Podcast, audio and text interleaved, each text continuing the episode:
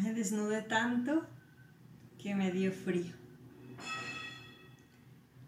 Es un libro creado para el podcast Conversaciones sin ediciones, donde vamos a estar hablando en, en este episodio sobre el texto número 681, que dice así.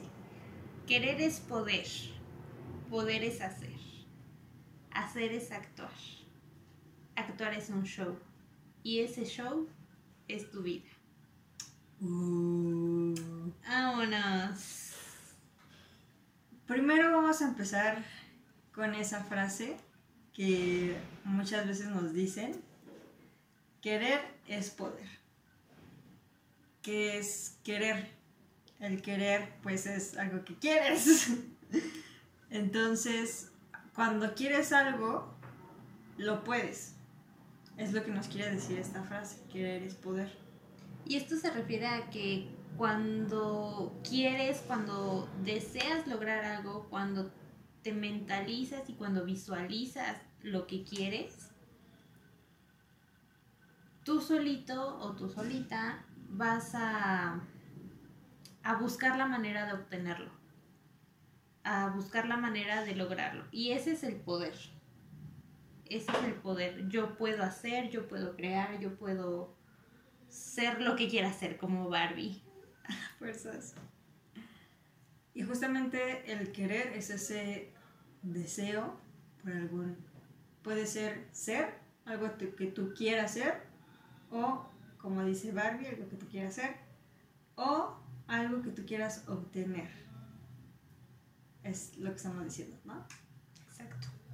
Entonces, eso puede ser sueños, pueden ser metas, puede ser cumplir alguna experiencia, cumplir alguna que quieras tener, llegar a tener alguna emoción, algún cambio de carácter, algún cambio de comportamiento, también puede ser, no sé.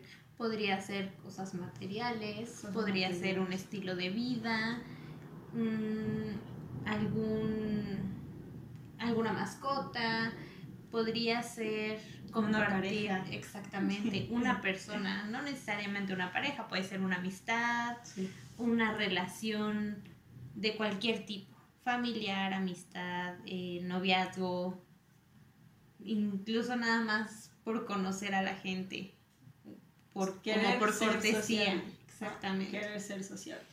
Entonces, ya vimos todo lo que puede englobarse en esta parte del querer. Yo quiero tal cosa, yo quiero esta situación, yo quiero esta persona. Entonces, el querer es que sea algo nuestro. Puede ser. Claro. Entonces, querer es poder. Pero en esa parte de querer es de yo quiero hacer las cosas. No de que yo quiera un objeto, una persona, una situación, una experiencia.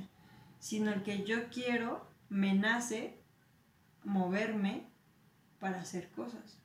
Ahí dice querer es poder. Y ese poder es hacer. Es lo que viene en nuestra frase de hoy. Ese poder es hacer las cosas. Y pongámoslo como un objetivo, pongámoslo como sueños, como metas. El querer te llevará a hacer lo que sea para lograrlos. Que viéndolo de la mejor forma, nadie pase sobre nadie, por favor. Eh, pero el querer te va a llevar a desarrollar habilidades, a investigar, a informarte, a crecer, a conocer. Ese querer te va a desarrollar en muchísimos aspectos. ¿Y cómo puedes eh, lograr tus objetivos? Vamos a marcar unas, eh, vamos a como tocar unos puntos para precisamente lograr el show de tu vida. El show perfecto. Bueno, casi perfecto. Casi perfecto. Porque... Pero que tú seas el director, vaya. Exactamente, el director, el, Y el protagonista. protagonista. El director y el protagonista. Y a, y a lo mejor van a estar algunos directores que nos lleguen a escuchar, pero en algún momento estuve en una obra de teatro Y cuando un director dice que un director no puede estar en escena, es porque a lo mejor no tiene las suficientes habilidades. Y no estoy diciendo que sean malos, pero para esa obra en la que yo estuve, el director estuvo en escena. ¡Wow! Fue una obra muy buena, disfruté muchísimo hacerlo. Y recomiendo que todos hagan teatro, es lo que siempre digo. Pero a eso no vamos, ¿no? Recapitulemos. Me salgo del tema, perdón. Pero entonces, querer es poder. Poder es hacer. Hacer es actuar. O sea, llevar allá una acción. Actuar es un show. Ese show es tu vida. Entonces, el primer paso o el primer punto que vamos a ver es la parte de la visualización. ¿Cómo te ves en, ya logrando tus objetivos? ¿Cómo te ves logrando tus metas? Teniendo la casa de tus sueños, teniendo el carro que quieres, teniendo a la pareja que, que tanto deseas. ¿Cómo te visualizas? Bueno, quiero mi casa con este tipo de ventanas, con este tipo de puertas, quiero que mi pareja tenga estas cualidades, quizá hasta una descripción física si se basan en lo físico. Eh, eso es visualizarse. Eso es visualizarse y a lo mejor en eso que estás comentando a la pareja, cometemos el error de idealizar. Sí, una no de visualizar, de idealizar idealiza, idealizamos a personas y las idealizamos de una manera tan perfecta que ese perfeccionismo quizás ni siquiera existe. Entonces, por esa idealización nos creamos expectativas muy altas. Y eso es un error, eso no es visualización. La visualización les voy a explicar de esta manera. La visualización es como cuando, no sé si han tenido alguna vez un sueño lúcido. Un sueño lúcido es cuando no sabes si realmente fue real, porque lo sentiste tan lúcido, tan real, que entonces ya no sabes si realmente lo soñaste o lo viviste, porque fue un sueño muy perceptivo. Y la visualización tiene que ver con ese sentimiento o con esa experiencia que se haga muy vívida. La visualización nos ayuda muchísimo para atraer lo que nosotros queremos. ¿Por qué vamos a hablar de la visualización en esta parte del poder de actuar, de ser el protagonista?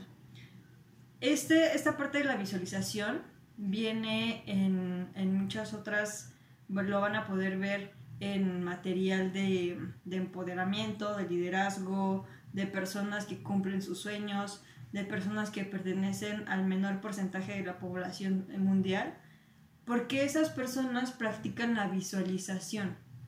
La visualización tampoco es suponer, no es supongamos que yo ya tengo la casa de mis sueños, supongamos que yo trabajo en el, en el trabajo de mis sueños, que trabajo, que no trabajo y me pagan. O sea, no. Eso no es visualización. Eso es caer en conformismo y suponer. Es muy distinto y podemos caer en la suposición cuando estamos visualizando. Pero al momento de visualizar, nosotros... Hay una frase de Dumbledore que me gusta mucho porque Harry creo que le hace una pregunta o algo así. Le dice que qué tiene de diferente soñarlo o vivirlo. Y le dice que las dos cosas son reales. Algo así le dice, ¿no? Ese es el, punto. Que si lo visualizas o lo vives, es como si realmente lo hubieras experimentado. Porque se siente es como un saber eh, o, determinar o planear cómo vas a actuar, cómo vas a sentir en ese momento en el que ya estés logrando tus objetivos. Puedo contar una experiencia súper, súper padre. hace, como, hace un año, año y medio, hice examen a la universidad, al, al Poli y a la UNAM, en México. Eh, y les voy a contar un secreto que, que, posteriormente podemos hablar un poco más de Yo ello. no iba a hablar de eso en este episodio. No, pero, es, échatelo, es una visualización. Yo me acuerdo, voy a hablar de la parte de la visualización, no del, del sigilo, que eso es de lo que vamos a hablar posteriormente en otro podcast. Pero la visualización, yo me acuerdo que, que me visualizaba eh, cómo me voy a sentir en el trayecto, cómo me voy a sentir cuando ya esté sentada en la banca, me voy a sentir bien chingona. Es como de, no mames, leo esta No mames. pregunta y me la sé. Está súper fácil, me la sé. Y eso era mi visualización.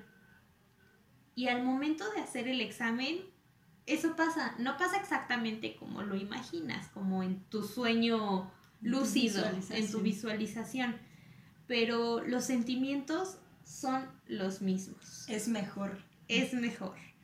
Sientes que realmente, o al menos yo sentí que realmente me sabía las respuestas, que incluso pensaba y visualizaba, cuando me den los resultados de que me quedé, hasta voy a llorar y lloraba antes de tener los resultados.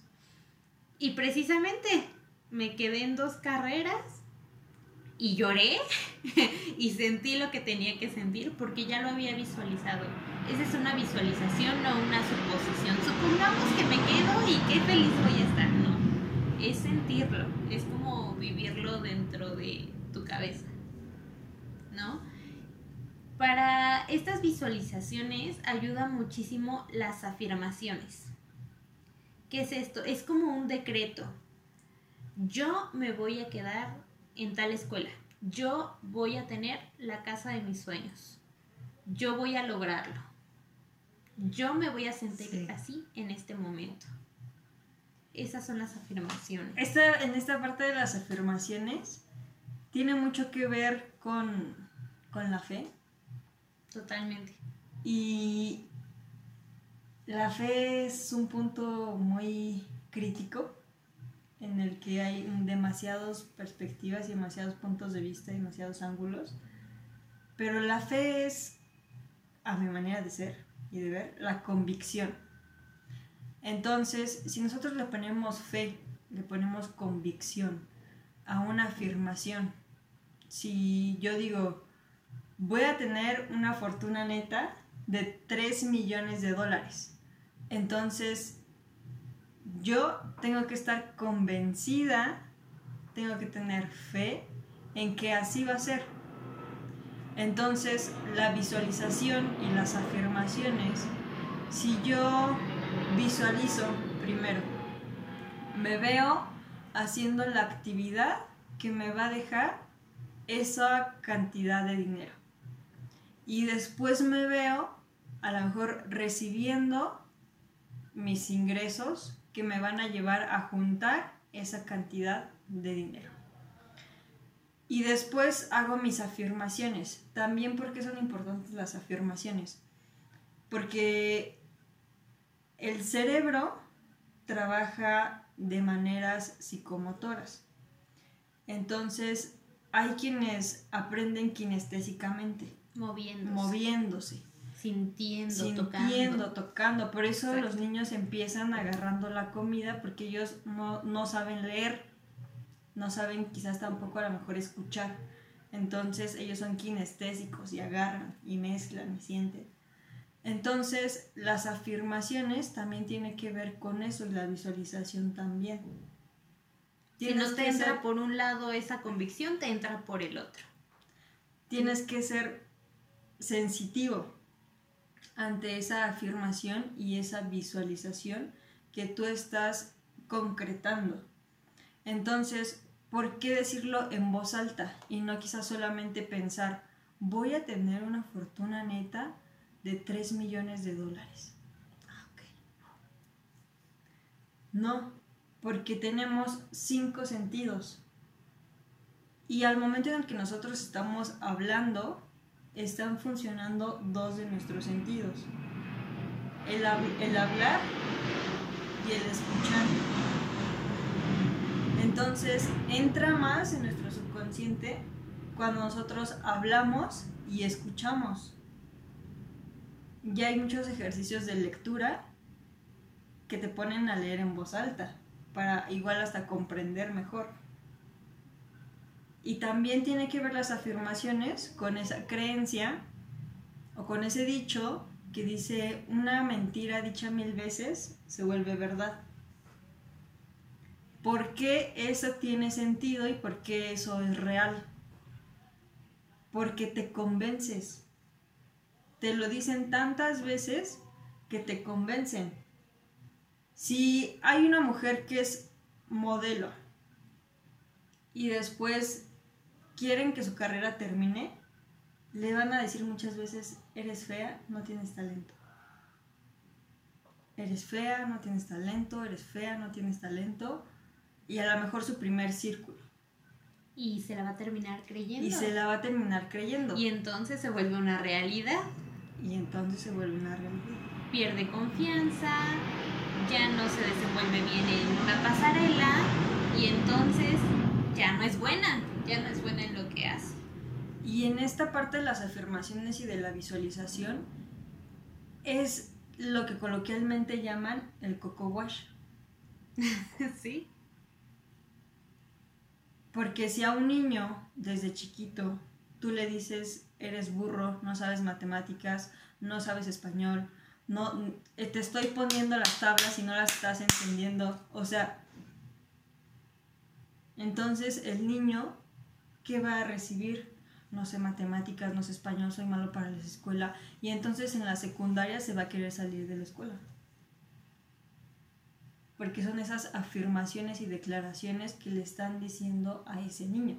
Sí, como él todavía no tiene la conciencia de que él puede cambiarlo y porque muchas veces no recibimos ese tipo de educación, entonces se vuelve una realidad. Pero enfoquémonos, hay que enfocarnos en el punto positivo donde estas visualizaciones y afirmaciones son metas eh, maravillosas, son objetivos súper grandes, súper padres que nos van a llevar a un estilo de vida súper estable, súper maravilloso. ¿Y cómo vamos a, lograr esto? Las visualizaciones y, y las afirmaciones no hacen que se cumplan solo como arte de magia. Tiene que ver un poco, pero se requieren acciones. Es precisamente que esta visualización nos va a hacer pensar en cómo le vamos a hacer para lograrlo. Exacto. Y entonces nos vamos, nos vamos a actuar. Vamos a actuar, nos vamos a mover y vamos a ejecutar acciones. Hay este una parte en la que podemos mm, planear. planear sin tener un porqué. Podemos visualizarnos, pero quizás no es una, un objetivo bastante claro. Y entonces vamos a empezar a hacer y hacer y hacer y hacer. Y surge el síndrome de la mecedora, del pollo rostizado o del hámster en la rueda te mueves, te mueves, te mueves, pero en, el mismo lugar no avanzas, no creces, no estás logrando realmente tus objetivos. Y la planeación tiene que ir primero antes de la visualización y las afirmaciones, porque si no, ¿qué vas a visualizar y qué vas a afirmar? Porque podemos, como dices, si no planeamos, entramos en el ciclo de la mecedora. El ciclo de la mecedora es una silla estática que se mueve en su mismo eje, en su mismo lugar y no es como una silla de ruedas que se puede llevar hacia donde sea. El ciclo del pollo asado, del pollo rostizado, es girar con una vara atravesada por el culo.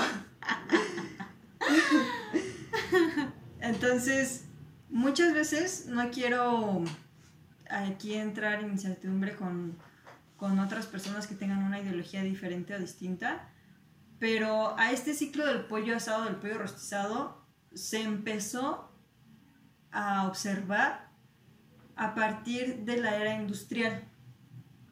Ahorita, en este siglo en el que estamos, ya la era industrial ya está devaluada, ya está... Eh, ya es obsoleta. Ya es obsoleta. Entonces, así se les pusieron a las personas que siguen llevando a cabo el proceso de la era industrial. ¿Cuál es el proceso de la era industrial?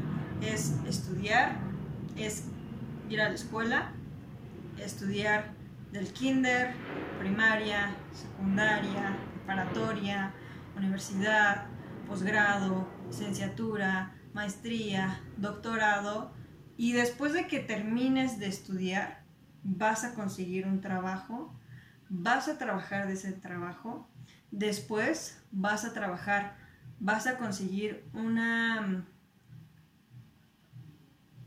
¿Cómo se le llama?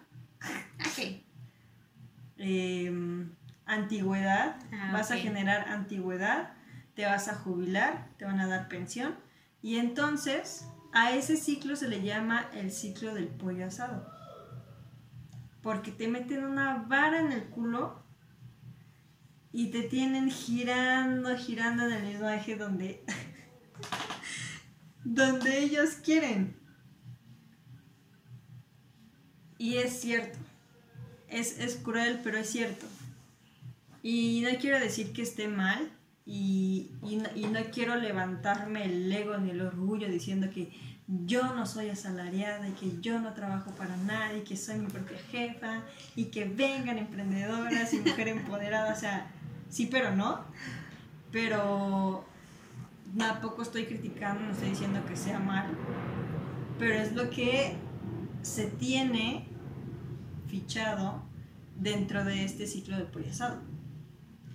El otro ciclo del hámster es estar trabajando o estar constantemente en movimiento, pero sin ir a ningún lado. Y es lo que tienen en común estos tres ciclos o estos tres sistemas en los que estás haciendo, haciendo, haciendo, haciendo y haciendo y estás súper ocupado y, y trabajando y todo, pero no sabes por qué estás trabajando, no sabes por qué, qué recompensas estás teniendo. Y entonces ahí es cuando, pues aquí chambeando. O cuando trabajas tanto y, por ejemplo, ahorras y tienes ese dinero, pero como no tienes un objetivo, una meta específica, ¿y ahora qué hago? Lo despilfarro en cosas que no me van a dejar nada, nada realmente bueno. Y eso es lo que la mayoría, no me gusta dividir, pero la clase baja, la clase media baja y la clase media es lo que hacen. Ahorran todo el año, entran a una caja de ahorro y a fin de año les dan su caja. ¿Y qué hacen a fin de año? Compran el pavo, compran la cena, compran sus tacones, su vestido, el maquillaje, la ropa nueva para estar estrenando el año nuevo y se gastan todo lo que ahorraron en un año en un día o en dos, en Navidad y en Año Nuevo. Entonces eso también es el ciclo de la mecedora, es el ciclo del pollo rostizado y es el ciclo del hámster en la rueda. Trabajaste duro todo el año, te lo gastaste y ahora tienes que volver a trabajar duro todo el siguiente año para llegar a lo mismo. Para llegar a los mismos días en donde te vas a gastar tu caja de ahorro. Yo digo, hay que vivir, el, promedio de vida estimado es de 80 años. Hay que vivir 80 años, no un año 80 veces.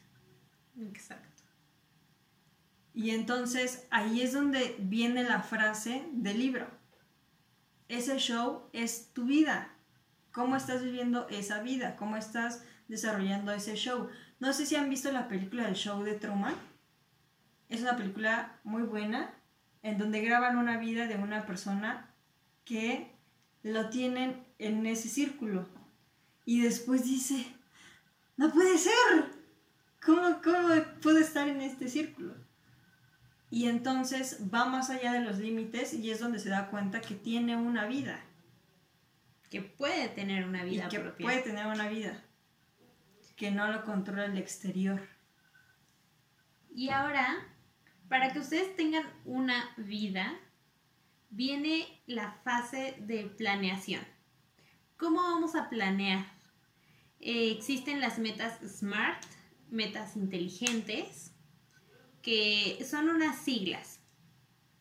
La S es específico, detallar tu meta. ¿A qué nos referimos con detallar tu meta? Ser eh, muy detallista con lo que quieres. Si tu meta es tener un carro, piensa en qué carro quieres, en qué modelo, de qué color, em, con qué tipo de asientos quizá. Metas borrosas dan resultados borrosos. Así es. Si tú dices en tus propósitos de año nuevo, quiero tener dinero, y te metes la agua y te atragantas con las uvas y dices salud, dinero, amor, eh, eh, sexo, amistad, eh, y luego ya no sabes más qué decir. Y te sigues comiendo las uvas.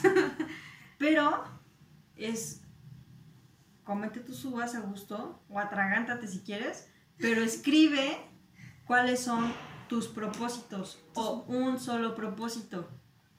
Y que ese propósito sea específico, no solamente pongas quiero más dinero. Quiero un carro. ¿Cuánto ¿Pero qué es? carro? Te va a llegar un bochito cuando querías un convertible, un deportivo convertible. Es, sé específico, sé lo más claro posible para que llegues a ese resultado. Porque si lanzas al aire quiero un carro, te va a llegar cualquier carro, Sí. ¿no? Pero no era el carro que querías realmente. Si han escuchado esa frase que realmente no sé si sea bíblica, pide y se te dará. En ese pide y se te dará, realmente es como un genio que frotamos la lámpara y sale el genio y nos dice, ¿qué es lo que deseas? Entonces, en estos deseos hay reglas. Y entonces, ¿cuáles son esas reglas? Es que tú sepas qué es lo que quieres. Que, que sepas realmente, quiero ganar más dinero. ¿Ok? ¿Y cuánto es más dinero? Pues más dinero. ¿Y cuánto ganas? Eh, pues muy poquito. ¿Y cuánto es muy poquito? Pues el muy poquito. Gano 500 pesos y quiero más dinero. Bueno, ten 600 pesos. Estás teniendo lo que pides. Toma 501. Exacto. Entonces, tienen que ser cifras concretas, cosas concretas. Si tú le pides a un genio y cuando vemos a Aladdin, vemos que el genio es muy tramposo. Realmente no es que sea tramposo o que no le cumpla lo que él está pidiendo, sino que no está siendo realmente específico en los deseos que le está pidiendo. Si, por ejemplo, en el ejemplo de Arani pides un coche, te va a traer un Hot Wheels y no te vas a poder ni subir. Lo vas a pisar y te vas a caer, te vas a dar una madre. Entonces, tienes que ser, primer punto, para planear muy específico, con lujo de detalle, qué es lo que quieres. El segundo es que esa meta o esa cosa, ese sueño sea medible. ¿Qué quiere decir que sea medible? Que, que realmente seas realista. Que no digas, por ejemplo, gano 500 pesos y quiero ganar más dinero, quiero ganar un millón. En esta semana. y que le pongas en esta mañana. Y a lo mejor sí puedes. Pero a lo mejor no haces nada por obtenerlo. Entonces hay que ser realistas. Ese no es- es solamente... más adelante, ¿no? ¿Me, me estoy adelantando? Eh, en la cuestión de, de alcanzable. Ah, ok. Medirles y después sigue alcanzable. En la parte de medibles todavía, eh, hay que especificar metas a corto, mediano y largo plazo. Hay que dar pasos, mm, quizás no tan agigantados, pero pasos firmes. Y determinar cuáles son los pasos que vas a dar. Bueno, este es el paso uno. Este es el paso 2, el paso 3, 4 y 5 y los pasos que tenga que haber para que logres tu objetivo. Entonces los vas a medir en 5 pasos, por ejemplo. Y bueno, la medición está en que se va a dividir en 5 partes, en 5 pasos. Y vas a lograr el primero y bueno, vas a poder avanzar al segundo y luego al tercero y luego al cuarto y luego al quinto.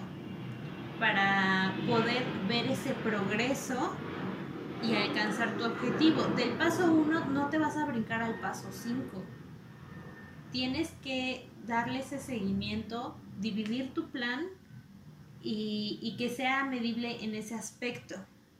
Ahora sí viene lo de alcanzable. El siguiente punto es alcanzable. Ya llevamos S de específico, de la palabra smart. M de medible. Vamos con alcanzable. Específico. Específico. Vamos con alcanzable. Ahí sí viene lo de ser realista. Una meta alcanzable. Si es un objetivo a corto plazo, que sea alcanzable, que sea realista. Como quiero ganar un millón de pesos mañana. ¿Cómo? Tienes que ser realista. Si quieres ganar un millón de pesos mañana y tu objetivo es ese, y tu medio es la lotería, tienes que sacar cuentas. ¿Cuántas personas compran boletos de la lotería? ¿Cuántas personas ganan? ¿Cuántos eh, números tiene el código de cada boleto? ¿Cuántas posibilidades hay? Sé realista. Uno entre mil millones vas a ser tú ganando ese millón de pesos el día de mañana. Tienes que ser realista para que realmente puedas tener objetivos alcanzables dentro de tus posibilidades, dentro de tus capacidades, dentro de tus recursos. Me encanta cómo le saqué el spanglish.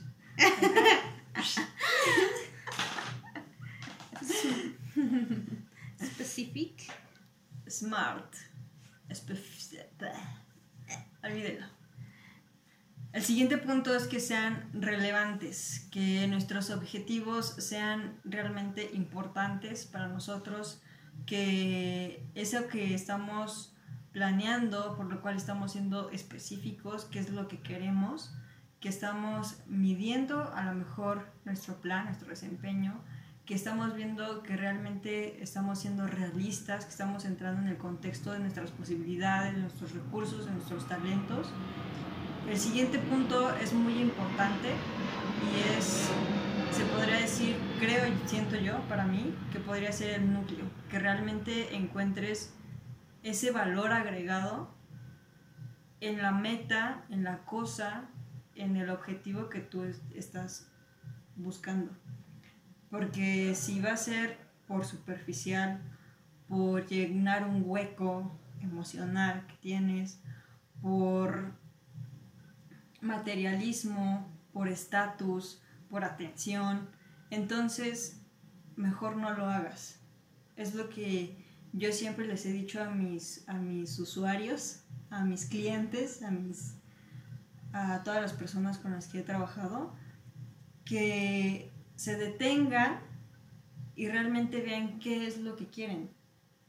Que vean qué quieren, es qué quieren para qué lo quieren y por qué lo quieren. Ahí van a encontrar la importancia, el, que sea realmente relevante en sus vidas, que encuentren ese, esa motivación, porque aparte también se requiere motivación y el querer es poder.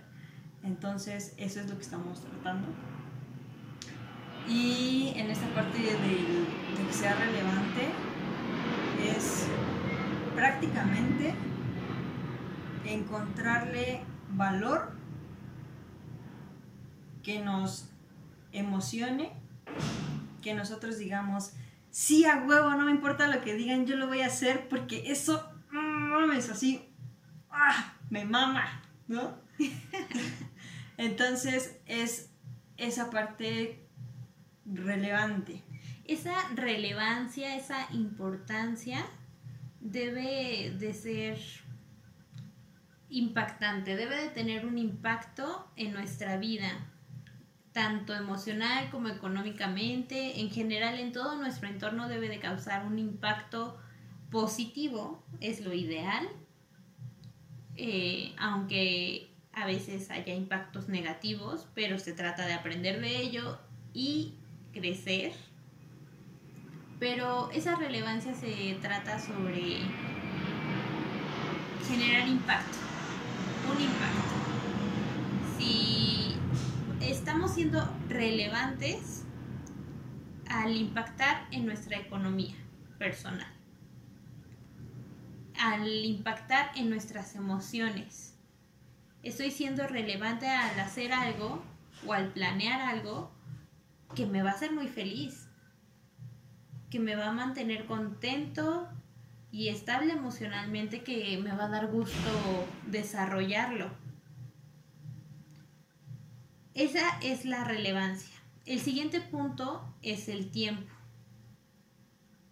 ¿A qué nos referimos con el tiempo? Hay que marcar fechas específicas. Hay que ponerle fecha de caducidad. Así es. ¿Y por qué a una meta, a un objetivo, a un sueño o a alguna planeación se le tiene que poner una fecha de expiración? Porque te mueve. Sabes que tienes el tiempo contado y te mueve. Entonces es como lo que dicen por ahí, meter el tiburón a tu pecera y hacer que te muevas para que lo consigas. Sí, hay em, quizá un análisis en el que mientras más tiempo te das o más tiempo tienes para realizar una tarea específica, más la postergas. Y más la haces ya cuando va a llegar la fecha y, cuando lo haces así de apresuradamente no sale como planeadas porque van a salir imprevistos y no vas a tener tiempo para retomarlo, no vas a tener tiempo para corregirlo, entonces mientras más tiempo te des, más lo vas a postergar. postergas. Y si te va a tomar mucho tiempo, mete muchas actividades, mete muchos objetivos pequeños, muchos pasos pequeños dentro de ese lapso largo de tiempo para que tengas muchas cosas que hacer y no solo te enfoques en una que la vas a terminar haciendo a la mera hora, ¿no? Hay que establecer tiempos para cada objetivo pequeño o grande para realmente hacerlo, porque si no nos ponemos una fecha límite, jamás, jamás lo vamos a lograr. Si académicamente hablando, si en la escuela te dijeran, tienes que entregar un proyecto, pero no te dan fecha, yo creo que por muchos nadie lo entrega. Sí. ¿No? Y cuando te dicen, tienes que hacer este proyecto y lo entregas en dos meses, una semana antes lo estás haciendo. Pero si te dicen, este proyecto es para esta semana, para dentro de dos, tres días, bueno, desde el principio estás ahí metiéndole. Y eso creo que la mayoría, porque sí va a haber algunos que a la mera hora. Sí. Hay de todo. Pero bueno, después de estas, eh, de estos puntos de planeación, no hay que desanimarnos. Hay que ser constantes, ser disciplinados, porque todo se basa en, en la creencia. Si creo que voy a lograr algo, a partir de esas creencias vamos a lograr nuestros objetivos, porque nos vamos a creer capaces, vamos a creer que, que realmente se puede. No sé si quieras agregar algo más sobre las creencias en este punto. Bueno, es que esta parte de las metas SMART es solamente una herramienta y lo que estamos dando son herramientas. La primera herramienta que dimos fue la visualización con las afirmaciones y ahorita para generar una buena planeación las metas SMART. Y tocaste las creencias y creo que ese es mi tema. Adelante. Porque las creencias son otra herramienta. Sí es. Entonces, yo siento, y fíjense, creo, estoy convencida de, que si nosotros trabajamos las creencias, después nuestras creencias se pasan a nuestros pensamientos. Después de los pensamientos nos vamos a los sentimientos. Después de los sentimientos y las emociones nos guiamos a las acciones. Después de las acciones nos vamos a los resultados y los resultados son el meñique. Los resultados es el detalle. Si si, no sé si sabían, pero el meñique es el dedo del detalle. Wow, eso no lo sabía. Ahora lo sabes. Excelente.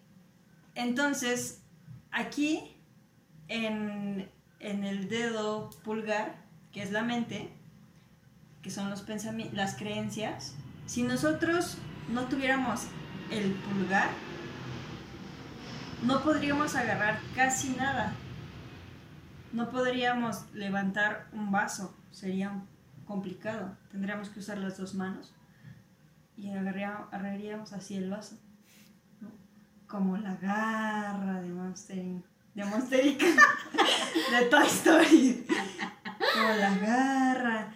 Entonces, si nosotros no trabajamos o no usamos nuestras creencias, no podemos agarrar, no podemos tener, mm, no podemos tener resultados.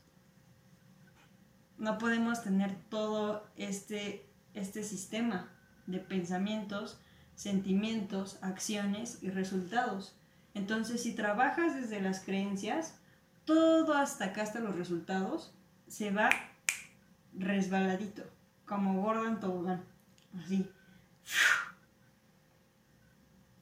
Pero, si yo quiero cambiar, si yo quiero querer es poder, y poder es hacer, y hacer es actuar, y actuar es un show.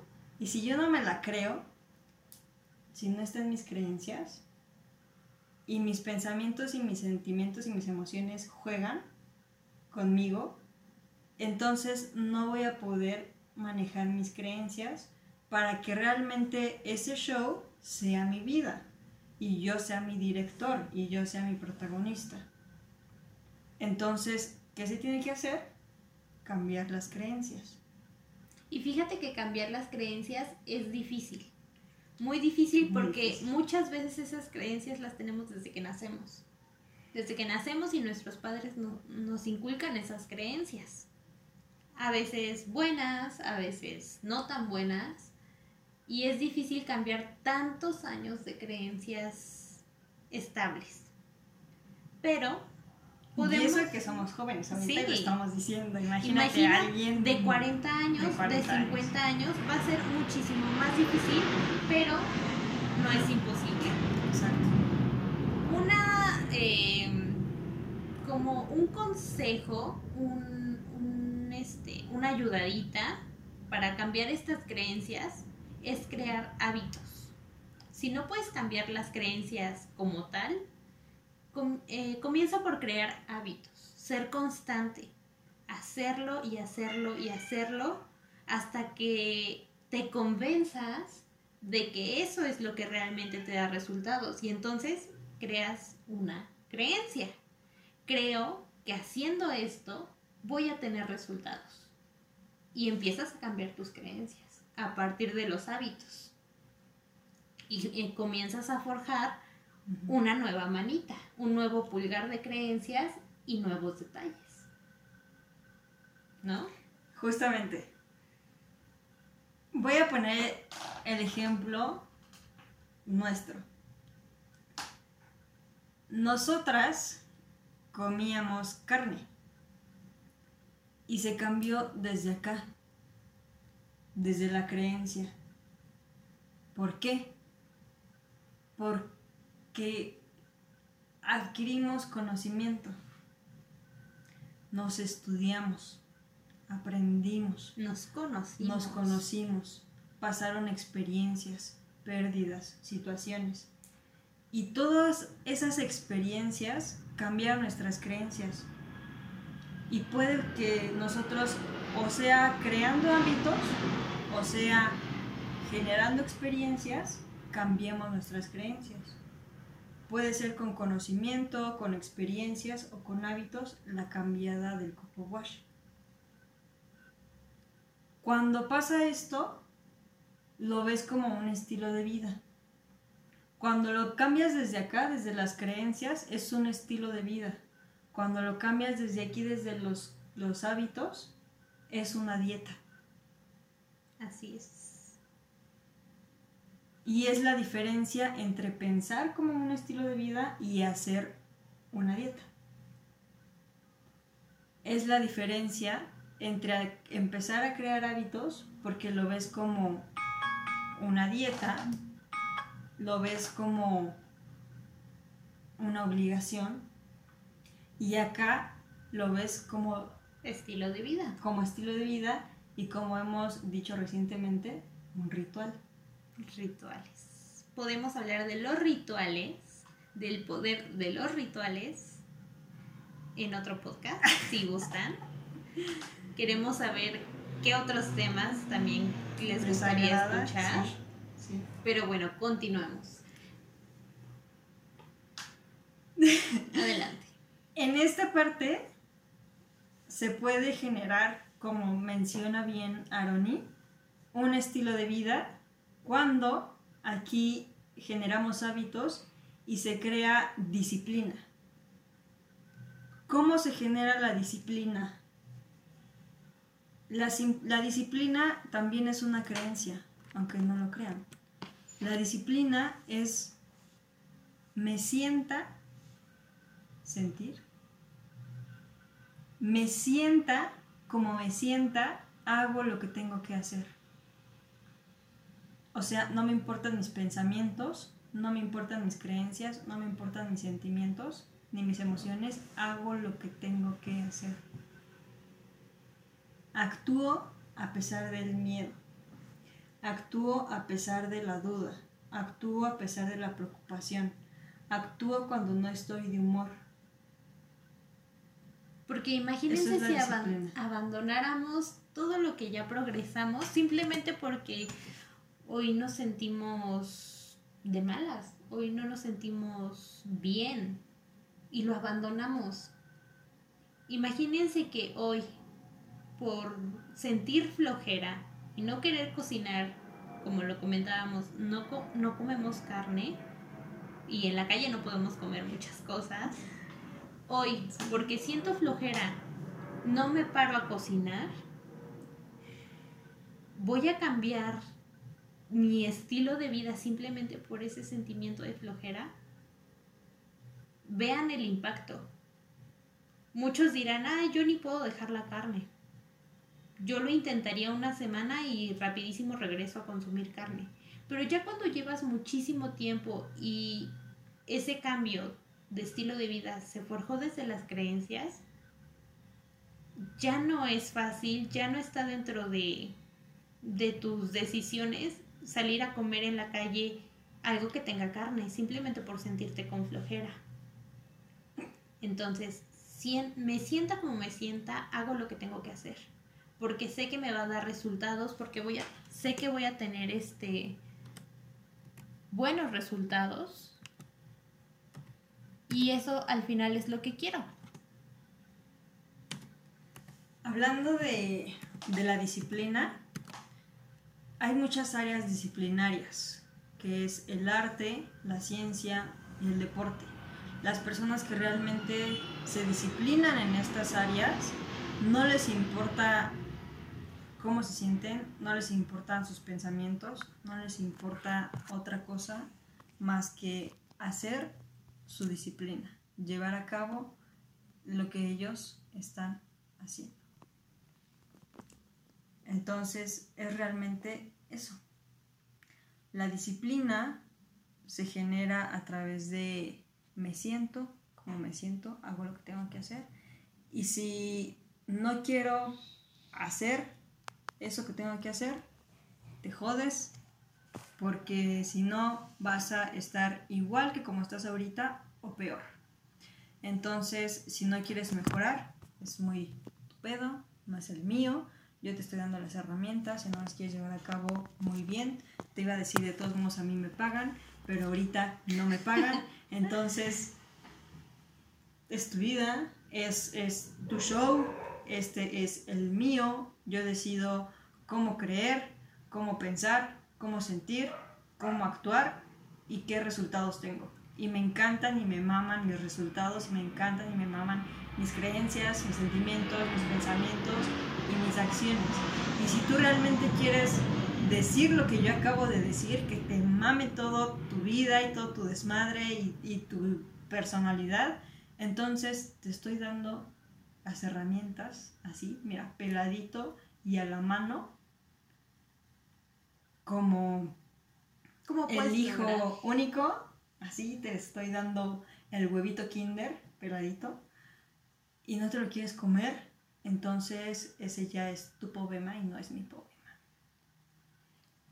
Esa convicción que tenemos sobre las creencias nos hace no buscar pretextos que es el siguiente punto, la siguiente herramienta. Cuando quieres algo, cuando estás convencido de lo que quieres, de lo que quieres lograr, de lo que quieres tener, no hay pretextos.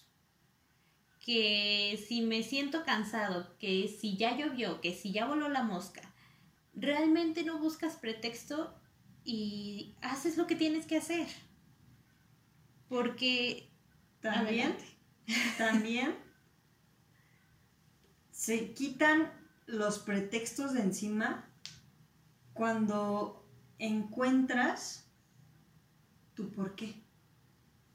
Así es. Cuando encuentras, y no me refiero a un, a un por qué. De porque quiero. De porque quiero. sino a esa, a ese le, le llaman algunos propósito, otros le llaman misión, algunos dicen a eso a lo que viniste al mundo. Cuando nosotros encontramos eso por lo cual nosotros venimos a este mundo, las excusas se van. ¿Cómo nosotros encontramos ese porqué o ese propósito?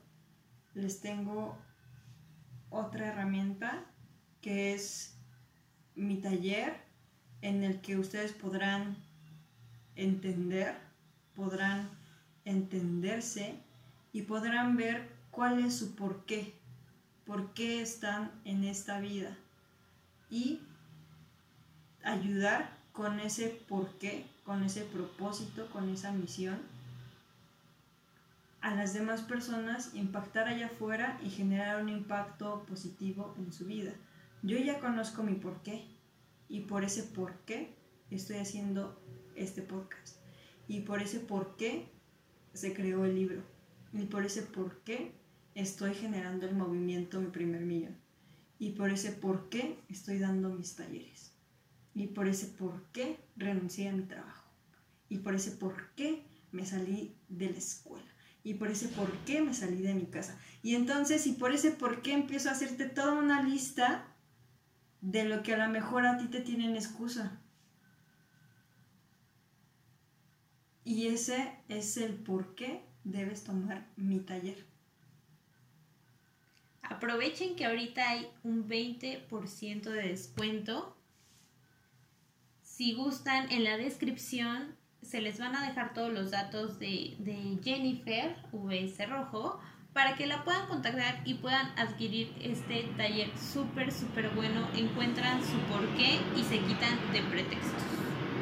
Se quitan de pretextos y todo empieza a fluir, todo empieza a llegar, porque quizá ese, ese propósito de vida te va a cambiar tu estilo de vida, te va a cambiar tus creencias, tu mentalidad y todo comienza a fluir tanto que hasta empiezas a ser remunerado monetariamente por hacer lo que amas. Entonces, después de este pequeño comercial, súper bueno, no se lo pueden perder. Viene un compromiso. Exacto. Y ese compromiso es contigo mismo. Y ese compromiso es trabajar aunque las cosas vayan bien. ¿Y por qué cuando las cosas van bien? Porque desde niños nos han presentado una fábula. Hasta Disney hizo un cortometraje de la liebre y la tortuga. Y esa viene una, una fábula así maravillosa, en el que el liebre confiada pierde. Entonces, si tú te confías de que me va bien, me va bien, uh, uh, vamos de fiesta, ¿no? Y entonces se te acaba el dinero, obviamente, porque no estás trabajando cuando te va bien. Entonces estás en, en la cima y como no estás trabajando, bajas. Pero por el otro lado, si estás en la cima y vas caminando, caminando, aunque las cosas vayan bien, vayan bien, vayan bien. Y entonces, en ese camino en la cima, es lo que hace la tortuga. Lento, despacio, pero seguro. Descanso, pero no me detengo. Yo les quiero dar un ejemplo súper claro de una liebre. Lo, al menos aquí en México, no está tan bien visto que alguien sea albañil, obrero, de construcción. Déjenme decirles que a un albañil les pagan muchísimo, muchísimo, muchísimo dinero por una construcción. A cada uno. Y es donde caen en ser liebres. Bueno, ya tengo mucho dinero, ya me cayó mi paga. Ya no voy a trabajar porque ya tengo dinero para cinco meses. Y en esos cinco meses no voy a trabajar. Sobrevivo.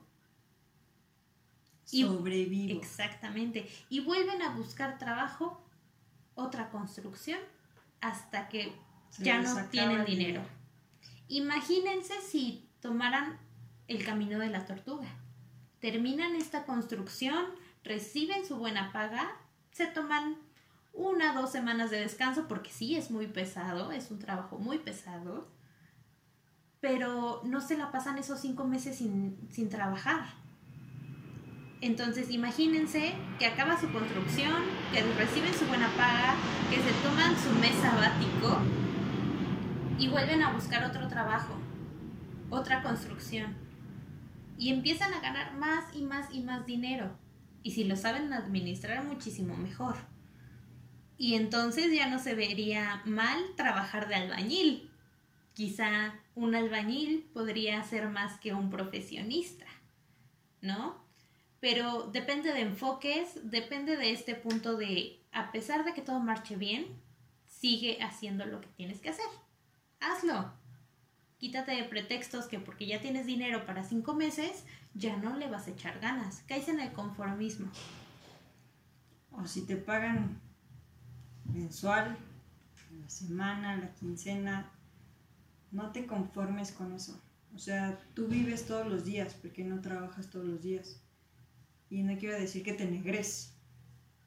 Quiero decir que trabajes inteligentemente.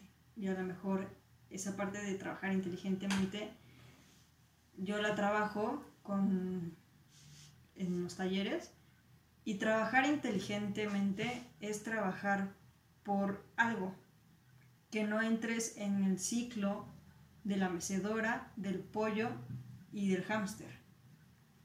Si trabajas inteligentemente es porque sabes por qué trabajas. Cuando no sabes por qué trabajas, eso es trabajo duro. Trabajo inteligente es porque sabes por qué estás trabajando, hacia qué. Entonces, con lo que queremos ir cerrando es disfrutar, disfrutar ese proceso, pase o no pase. Por eso son las visualizaciones. En el momento en el que tú visualizas, como dice Dumbledore, ¿qué es la diferencia entre soñar y la realidad. No hay ninguna diferencia. Mientras lo sientas, realmente lo vivas, lo experimentes, lo así, se te ponga la piel chinita cuando pienses en ello y te anden de hacer de la pipí porque te emocionas, entonces ahí ya estás disfrutando el proceso, ahí ya estás disfrutando. Y ya los resultados que te dé, las recompensas que obtengas, los fracasos que sucedan, y ya hablábamos de los fracasos, de las recompensas en algún podcast anterior, chequenlo si no lo han escuchado, y ahí hablábamos de esto. Entonces, el fin de querer es poder, poder es hacer, hacer es actuar, actuar es un show y ese show es tu vida, es que disfrutes ese show, que disfrutes tu vida, que disfrutes el proceso. Pase lo que pase, vive en el presente y disfruta todo lo que está viniendo y está llegando en tu vida.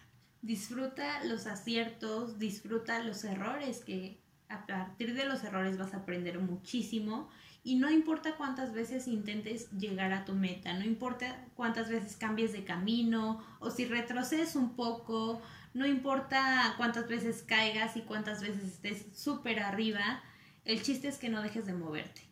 No dejes de moverte, no dejes de avanzar, no dejes de hacer porque eso te va a llevar a lograr tus metas. Excelente. Me gusta. ¿Algo más que quieras agregar antes de terminar? Sí. Adelante. Es, es algo pequeño, pero de valor. Cuando las personas llegamos a la vejez a pensionar o a jubilar, que ya no trabajan, se sienten inútiles porque ya no trabajan. Y realmente estaban esperando ese día cuando trabajaban. Sí. Entonces es disfrutar porque lo que te estimula, lo, lo, que te hace sentir vivo es sentirte útil, que haces algo, que trabajas. Cuando dejas de trabajar, te dejas de sentir útil, te sientes inútil. Y ese estímulo desaparece porque sientes que ya no sirves para nada. Muchas personas por eso mueren en la vejez de depresión, porque ya no trabajan, ya no hacen nada. Y ese estímulo ya no está. Entonces disfruten su trabajo, porque cuando se lleguen a jubilar o a pensionar, si una empresa lo hace o si ustedes mismos lo hacen, tienen que seguir moviéndose, tienen que seguir trabajando. Las grandes leyendas, yo siempre pongo a Juan Gabriel, porque es uno de mis ídolos, pero Leonardo da Vinci también, fueron unas de las personas que yo creo hasta el último día de su muerte siguieron trabajando y a lo mejor quizás ya no lo hacían por una recompensa monetaria, sino por ese estímulo